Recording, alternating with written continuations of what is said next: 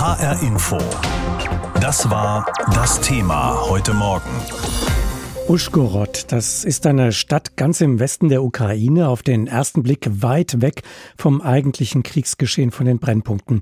Und Uschgorod hat eine Verbindung nach Hessen, und zwar nach Darmstadt. Die beiden Städte sind seit 1992 Partnerstädte. Und dass diese Partnerschaft auch lebt in Zeiten des Krieges, das sieht man an einer Ausstellung, die übermorgen im Designhaus in Darmstadt unter dem Titel Exchange eröffnet wird, mit Werken von Künstlerinnen und Künstlern aus Uschgorod. Nicht um diese Ausstellung soll es jetzt aber primär gehen, die Sie sich unbedingt anschauen sollten, sondern um die Menschen, die in Uschgorod leben und arbeiten oder dort eine Zuflucht gefunden haben. Heute Morgen konnte ich sprechen mit Lene Day. Sie ist Radio- und Fernsehjournalistin beim öffentlich-rechtlichen Rundfunk in der Ukraine. Sie lebt und arbeitet in Uschgorod. Ich habe sie gefragt, ihr Land ist im Krieg. Wie sieht, wie spürt man das in ihrer Stadt? Was hat sich verändert? Gott sei Dank ist unser Staat bis heute noch nicht getroffen von den Bombardierungen. Aber natürlich Flugalarme hören wir immer wieder. Also gestern war es viermal am Tag. Und die ganze Situation hat das Leben in unserer Stadt sehr geprägt. Wir haben sehr viele Binnenflüchtlinge und Sie haben jetzt erwähnt, diese Ausstellung in Darmstadt und dort außer den Arbeiten von Künstlern werden auch die Zeichnungen von unseren Kindern, die Kinder von Binnenflüchtlingen gemalt haben, mit einer Künstlerin und das Thema des Krieges. Und in dieser Zeit, wir haben immer in der Stadt sehr viele Gäste, weil in unserer Stadt japanische Kirschenbäume blühen. Mhm. Und es war immer die Zeit für viele Gäste aus verschiedenen Städten der Ukraine. Und jetzt ist unsere Stadt voll, aber aus anderen Gründen. Und leider können wir nicht völlig genießen diese Schönheit. Viele Menschen haben Zuflucht in der Ukraine selbst gesucht, eben auch in Uschgorod. Ähm, wie ist der Kontakt zwischen den Einheimischen und Geflüchteten? Gibt es da einen engen, einen guten Kontakt? Ja, sicher. Und sehr viele Menschen arbeiten ehrenamtlich für diese Menschen. Sie helfen, sie machen das Essen, sie sammeln die Sachen, sie laden diese Menschen ein, zum Beispiel verschiedene Feste zu feiern und unsere Traditionen erzählen sie, weil der Westukraine ist eine besondere Region, wo sehr viele Kulturen sind. Und jetzt an diesem Wochenende hatten wir Ostern gefeiert. Und natürlich also die besondere, auch kulinarische Situation, auch die Tradition, einander einzuladen. Das war für diese Menschen auch etwas ganz Neues, die zum Beispiel aus der Ostukraine gekommen sind. Und so tauscht man sich dann bei Ihnen aus. Frau Day, gibt es denn Arbeit für alle? Gibt es Menschen, die zu Ihnen geflüchtet sind und arbeiten wollen? Gibt es da Möglichkeiten? Leider, das ist ein riesengroßes Problem. Wir haben vorher eine nicht so gute Situation mit den Arbeitsplätzen und umso mehr jetzt. Also sehr viele Betriebe stehen still und viele Menschen verlieren ihre Arbeit. Darum, wir leben jetzt von den Vorräten, die wir vorher haben. Wir sind sehr dankbar für die Hilfe vom Ausland, weil diese Menschen brauchen Essen natürlich und auch hygienische Artikel und die humanitäre Hilfe, die vom Ausland kommt, war so eine riesengroße Welle am Anfang. Und jetzt ist es schon verbraucht. Und wir brauchen auch weitere Hilfe, weil wir denken schon jetzt an die künftige Ernte und es gibt auch ein Regierungsprogramm, das heißt Gärten des Sieges. Und jetzt ist die Zeit der Aussaat und damit können wir auch helfen unserem Staat sagt Lene Day. Sie ist Radio- und Fernsehjournalistin beim öffentlich-rechtlichen Rundfunk in der Ukraine. Sie lebt und arbeitet in Uschgorod. Immer wieder sprechen wir mit Menschen in der Ukraine, um zu hören, wie es ihnen dort geht, wie sie gerade ihren Alltag dort bewältigen. Der Krieg in der Ukraine wird nach Berichten vor allem aus dem Osten des Landes mit unverminderter Härte weitergeführt. Gleichzeitig tut sich einiges auf politischer Ebene offen, ob das den Krieg beenden könnte. Denn einige der Äußerungen deuten womöglich eher auf eine Eskalation hin. Jetzt hat sich der russische Außenminister Lavrov wieder einmal geäußert. Darüber habe ich mit Marius Reichert gesprochen heute Morgen. Er beobachtet für uns den Krieg in der Ukraine. Wie hat Lavrov denn die westlichen Waffenlieferungen in die Ukraine beurteilt? Also er hat ein Wort verwendet, was schon eine sehr deutliche Kriegsrhetorik nochmal ist. Er sprach von einem äh, Stellvertreterkrieg, der gegen Russland geführt werde. Da ging es konkret um diese Waffenlieferungen aus dem Westen. Er nannte das als Verschärfung der gesamten Kriegssituation und russische Truppen würden eben diese Waffen auch ganz besonders angreifen. Es geht eben darum, dass viele NATO-Länder ja zuletzt auch angekündigt hatten, direkt eben solche schweren Waffen für den Kampf in der Ukraine zu liefern. Darunter versteht man ja auch wirkliche Schützen, Panzer, schwere Artillerie und auch Kriegsschiffe. Und das wird eben in Moskau eben vom Außenminister Russlands ja sehr kritisch beäugt. Es soll auch ein Ort auf russischem Gebiet beschossen worden sein. Das wurde von russischer Seite als so wörtlich Provokation bezeichnet, was natürlich angesichts eines Überfalls durch Russland auf einen Nachbarn eine interessante Äußerung ist. Da wären wir dann wieder bei Sprache auch als Waffe im Krieg. Ähm, abgesehen davon, dieser angebliche Beschuss mutmaßliche Beschuss, die Äußerungen dann Lavrovs. Sind das Drohungen, dass Russland weiter eskalieren könnte? Das sind Drohungen, die wir jetzt seit einigen Wochen kennen, denn das russische Narrativ baut eben seit Wochen auf, dass die Ukraine russisches Gebiet angreift. In diesem Ort Bielgorod, da gab es eben jetzt auch von einem Gouverneur die Meldung, dass da mindestens zwei Menschen verletzt wurden. Das lässt sich aber absolut nicht überprüfen und es wird allerdings immer wieder als Verschärfung des Krieges gesehen, nämlich nach dem Motto, wenn die Ukraine uns auf unserem Gebiet angreift, dann wird unser Rückschlag eben umso größer. Wir haben das gesehen vor ein paar Wochen, als eben dann auch Angriffe auf die Hauptstadt Kiew passierten und auf die Orte drumherum. Das wurde von Wladimir Putin eben damit begründet, dass die Ukraine Russland angegriffen habe. Gibt es denn überhaupt noch direkte Gespräche derzeit zwischen Russland und der Ukraine, um solche Themen auch aus der Welt zu schaffen, um hier zu deeskalieren oder möglicherweise auch mal auszuloten, wie es überhaupt weitergehen könnte, wie man zu einem Waffenstillstand kommen könnte? Also es wird im Hintergrund wohl weiter digital verhandelt. Wer das genau macht und mit welchen Zielen, das ist aber sehr, sehr unterschiedlich zu bewerten. Also konkrete Ziele, ähm, wie es eben um gewisse Gebiete eben im Osten der Ukraine geht oder mögliche Sicherheitsgarantien, die ja die Ukraine fordert für eine Zeit nach dem Krieg. Darüber bekommt man so in den Quellen, die mir zur Verfügung stehen, auch aus den beiden Ländern nicht viel mit. Es geht natürlich auch immer wieder darum, dass die Gefahr besteht bei allem, was so passiert und was jetzt Sergei Lavrov zum Beispiel eben auch als diesen Stellvertreterkrieg bezeichnet bezeichnet, dass er natürlich in dem Zusammenhang sehr oft auch sagt, dass das Gespräche natürlich sehr schwer mache und unter diesen Bedingungen so eigentlich nicht weiter verhandelt werden könnte. Da ist nochmal auf die Rolle der Türkei vielleicht auch ein bisschen zu schauen. Erdogan, der Präsident, hat sich auch immer wieder platziert in die Richtung, dass er eben als ja, Friedensvermittler gelten will, weil er eben in beide Länder gute Kontakte hat. Da sollte man eher drauf schauen. Noch sind wir weit entfernt von einem Waffenstillstand oder gar Frieden. Was lässt sich zum Verlauf des Krieges sagen? Was passiert gerade im Osten des Landes? Da sollten wir auf jeden Fall nochmal in die Hafenstadt Mariupol schauen. Da gab es ja wieder einen angekündigten Fluchtkorridor für die Menschen, die da in diesem Stahlwerk, in diesem riesigen Industriekomplex ausharren, jetzt seit Wochen eben ohne frische Lebensmittel und Wasser. Das hat äh, so wohl wieder nicht funktioniert. Auch da das übliche Spiel. Die Ukraine sagt, Russland hat sich nicht an die vereinbarte Feuerpause gehalten. Umgekehrt äh, wird eben behauptet, dass die Ukraine da das Ganze nutzen würde, um sich vielleicht auch neu zu formieren und eben ja das Narrativ umzulenken. Also dieses dieses Blame Game, das kennen wir ja jetzt auch schon seit einigen Wochen. Marius Herr Reichert über die aktuelle Situation in der Ukraine. Der Krieg in der Ukraine. Fakten, Hintergründe, Perspektiven in HR Info. Der russische Krieg gegen die Ukraine ist heute Thema gleich mehrerer internationaler Verhandlungen. UN-Generalsekretär Guterres will in Moskau und Kiew für eine Waffenruhe werben. Währenddessen treffen sich in Rammstein in Rheinland-Pfalz auf Einladung der USA die Vertreter von mindestens 30 Ländern, um über militärische Unterstützung für die Ukraine zu sprechen. Bei den Ostermärschen, da haben wir ja Friedensaktivisten gesehen, die kategorisch fordern, keine Waffen zu liefern. Auch jetzt nicht, sondern andere Ansätze des Widerstandes zu wählen und vor allem diplomatische Lösungen zu suchen. Andere wiederum sagen, die Diplomatie ist längst an ihr Ende gelangt. Dieser Konflikt wird militärisch ausgetragen, solange bis eine der beiden Seiten bereit ist, Waffenstillstandsverhandlungen zu führen oder sogar beide Seiten kriegsmüde, erschöpft sind. Gesprochen habe ich darüber mit Professor Andreas Heinemann-Grüder. Er ist Konfliktforscher und Osteuropa-Experte am International Center for Conversion in Bonn weiter Waffen an die Ukraine liefern, bis der Konflikt militärisch gelöst ist oder beide Seiten kriegsmüde sind? Oder aber jetzt einen Waffenstillstand auch zu einem hohen Preis für die Ukraine anbieten? Sind das die Alternativen?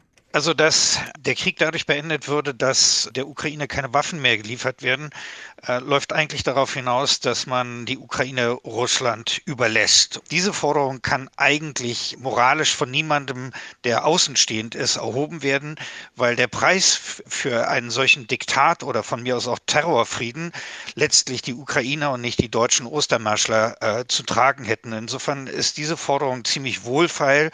Meines Erachtens ist realistisch nur, dass entweder eine dritte Macht äh, erheblichen Druck auf Russland ausübt, hier sehe ich eigentlich nur China, oder dass der Krieg zu Ende kommt dadurch, dass beide Parteien in einen Stellungskrieg geraten, bei dem sie keine Gewinne mehr absehbar verbuchen können und deswegen sagen, wir müssen den Status quo festschreiben. Wenn wir uns anschauen, dass jetzt gerade zwei neue Ukraine-Verhandlungsrunden starten, zum einen in Moskau mit dem UN-Generalsekretär dort, dann in Rammstein, eine große internationale Gruppe, die über auch Waffenlieferungen verhandelt. Äh, bei all dem scheint Deutschland keine Führungsrolle zu spielen. Ähm, wo sehen Sie Deutschland, die Bundesregierung im Augenblick in diesem Konflikt? Viele sagen ja, ähm, man sieht da eine sehr zögerliche, abwartende Haltung. Ähm, ist das tatsächlich im Interesse auch Deutschlands, sich da möglichst zurückzuhalten? Also Deutschland hat ja vielleicht in den letzten 50 Jahren gegenüber der Sowjetunion und dann Russland die Rolle des Brückenbauers gespielt und wollte eigentlich immer zwischen den Parteien vermitteln. Nun gibt es im Moment überhaupt keine Gelegenheit für dieses deutsche Rollenbild.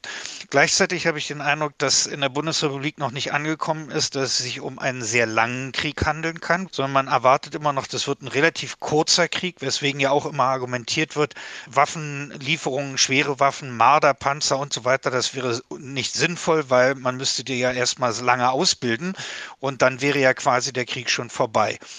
Ich glaube, es spielt bisher auch nach wie vor eine große Rolle äh, die Erbschaft des Zweiten Weltkrieges. Also man will nicht, dass deutsche Panzer auf russische wieder schießen. Letztlich vielleicht auch die Befürchtung, die Amerikaner dominieren. Also ein latenter Anti-Amerikanismus spielt meines Erachtens zumindest äh, bei dem Bundeskanzler und bei dem SPD-Teil der Bundesregierung eine zentrale Rolle man kann sich von innerhalb kürzester Zeit nicht von einem Rollenbild verabschieden, das man mehr oder minder ein halbes Jahrhundert verfolgt hat. Äh, Deutschland wird keine Führungsrolle hier spielen, vielleicht später, wenn es irgendwann nach dem Kriege zu Wiederaufbau kommt. Aber wenn man es vergleicht mit äh, Afghanistan, da fanden die großen Konferenzen hier auf dem Petersberg bei Bonn statt. Deutschland ist hier eher in der Rolle von der Schweiz oder von Liechtenstein. Putins Nukleardrohung, die Drohung, die latente Drohung mit Atomwaffen, die scheint ja das Handeln des Bundeskanzlers mitzubestimmen. Ähm, gibt man damit einer Erpressung nach? Meines Erachtens muss die NATO deutlich machen, die nukleare Abschreckung gilt. Das heißt, wenn Putin droht, muss er mit einem Zweitschlag rechnen und das ist suizidal.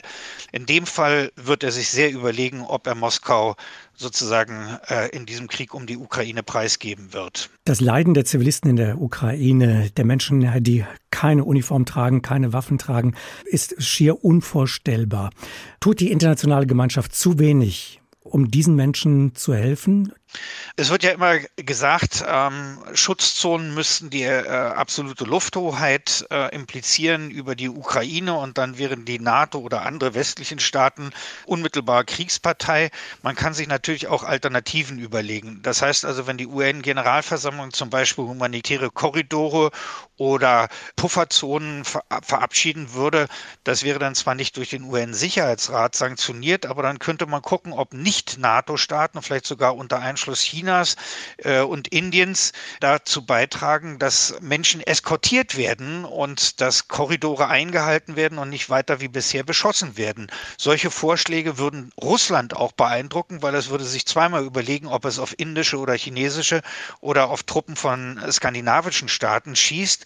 Mich wundert, dass bis heute trotz Srebrenica, trotz Ruanda diese Debatte zwei Monate überhaupt noch nicht geführt worden ist. Vorschläge, Einschätzungen und Bewertungen von Professor Andreas Heinemann-Grüder. Er ist Konfliktforscher und Osteuropa-Experte am International Center for Conversion in Bonn.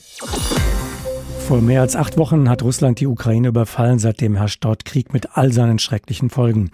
Ja, und seitdem sind militärische Begriffe alltäglich geworden. Wird gerungen um die Bedeutung von schweren Waffen, Waffen zur Selbstverteidigung, Offensivwaffen, Haubitzen und Schützenpanzer.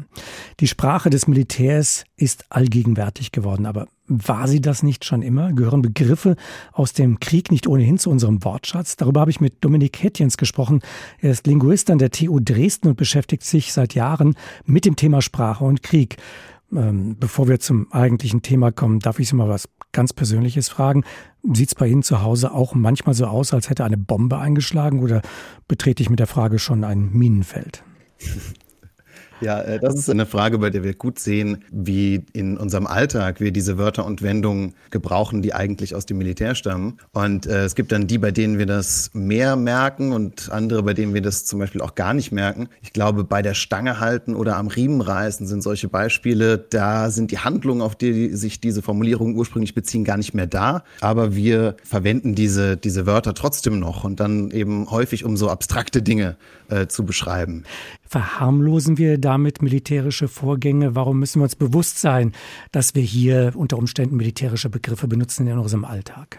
Naja, das kommt sehr drauf an. Also wenn wir zum Beispiel 0815 sagen, das ist so ein berühmtes Beispiel, weil das ursprünglich die Bezeichnung eines Maschinengewehrs ist und jetzt so viel bedeutet wie gewöhnlich. Und ähm, wenn wir das im Alltag verwenden, dann dürfen wir uns, glaube ich, keine, müssen wir uns, glaube ich, keine Sorgen machen, weil äh, 0815 die Bedeutung gewöhnlich hat und die ursprüngliche Bedeutung den meisten Menschen gar nicht bewusst ist. Aber wenn wir zum Beispiel Metaphern verwenden, äh, dann ein Klassiker wäre der Krieg gegen die Drogen, Drogen, dann dürfen wir uns, glaube ich, schon fragen, was das bedeutet, wenn man äh, gegen Drogenkrieg führt, weil es ja doch was anderes impliziert, als wenn ich zum Beispiel sage, ich möchte Drogen Kranke behandeln beispielsweise.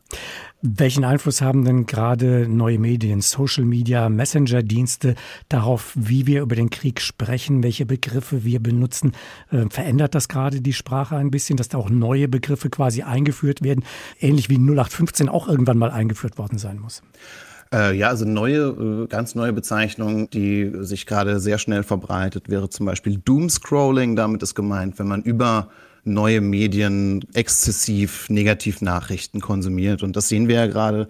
Es gibt in diesem Konflikt, anders als in anderen Konflikten zuvor, die Möglichkeit, konstant Informationen direkt von der Front zu bekommen. Wir sehen auch in äh, sozialen Medien, dass die auf ganz bestimmte Arten und Weisen versuchen, darauf zu reagieren, dass es zum Beispiel Disclaimer gibt, keine Frontverläufe, keine taktisch relevanten Informationen in Handyvideos zu teilen. Aber wir können auch sehen, dass in diesen sozialen Medien darauf reagiert wird, wie dieser Krieg verläuft. Also dass zum Beispiel ähm, auf äh, Telegram oder auf Reddit für russische Soldaten die Bezeichnung Orks in Anlehnung an die äh, Bösewichte aus Herr der Ringe ähm, äh, gebräuchlich ist ähm, und wo dann wieder versucht wurde von der von Seiten der Plattform das äh, äh, zu restringieren, was aber auch wieder nicht funktioniert hat. Also die äh, neuen Medien werden auf verschiedene Weise benutzt und prägen dadurch, wie Sie völlig richtig gesagt haben, auch neue Bezeichnungen, die unsere Sprache prägen. Den meisten ist wahrscheinlich lange oft nicht aufgefallen, wie häufig wir kriegerische Ausdrücke im Alltag verwenden. Jetzt, wo der Krieg so nah ist, bemerken wir das eher, verkneifen uns den einen oder anderen Ausdruck. Kann es sein, dass die Sprache sich dadurch auch verändert, dass man sich der Worte jetzt mehr bewusst wird, Sprache weniger kriegerisch wird, dass wir einfach aufmerksamer werden? Also ich merke auf jeden Fall, dass in verschiedenen Redaktionen jetzt Bewusstsein äh, dafür entsteht. Und ich kann mir sehr gut vorstellen, dass dieses Bewusstsein dazu führt, dass sich in den entsprechenden Medien die Sprache verändert. Wie das genau stattfindet, das wird man sehen. Aber allein, dass wir dieses Gespräch gerade führen, zeigt ja, dass da eine, eine bestimmte, äh, ein bestimmter Aha-Moment da ist. Und das hat auch mit dem zu tun, was ich vorhin meinte, ob diese Handlungen noch da sind, auf die man sich eigentlich bezieht. Also wenn wir lange keinen Krieg hatten, glücklicherweise, und dann sind diese Gesprächsanlässe plötzlich alle wieder da und dann sind diese Wörter alle wieder da und dann merken wir, naja, wir haben die Wörter die ganze Zeit schon benutzt, nur eben um äh, im übertragenen Sinne über Dinge zu sprechen. Und das wird sich ändern. Das heißt, diese Begriffe werden möglicherweise aus der Sprache verschwinden? Also, dass sie verschwinden, das glaube ich nicht. Ja, ähm, also ich glaube auch, dass äh, man nicht im Alltag sich äh, Verbote geben müsste beispielsweise. Ähm, aber dieser Krieg verändert auf jeden Fall unsere Sprache und wir sehen auch, dass Menschen versuchen, auf eine bestimmte Art und Weise damit jetzt umzugehen. Äh, ich fand bemerkenswert, dass Robert Habeck in einer Rede von Vergewaltigungsnot gesprochen hat. Das ist ein Neologismus, der vermitteln soll, in welcher schrecklichen Situation sich die Ukraine gerade befindet. Das ist ja eine Metapher, ähm, die man auch äh, kritisch sehen kann. Und das zeigt doch, dass man das Gefühl hat, dass mit unseren althergebrachten Bezeichnungen da man der Sache nicht nahe genug kommt. Kann vielleicht auch daran liegen, dass sie ähm, von Menschen als zu alltäglich empfunden werden. Da muss was Neues her, was Schlimmeres. Wenn aus einem Krieg in den Worten des Angreifers eine Spezialoperation wird oder aus der Tötung von Soldaten und Zivilisten in der Sprache des Angegriffenen ein Genozid und wie das Ganze auf unseren Alltag wirkt. Sprache und Krieg gesprochen habe ich darüber mit Dominik Hettjens, Linguist an der TU Dresden. HR Info. Das Thema. Wer es hört, hat mehr zu sagen.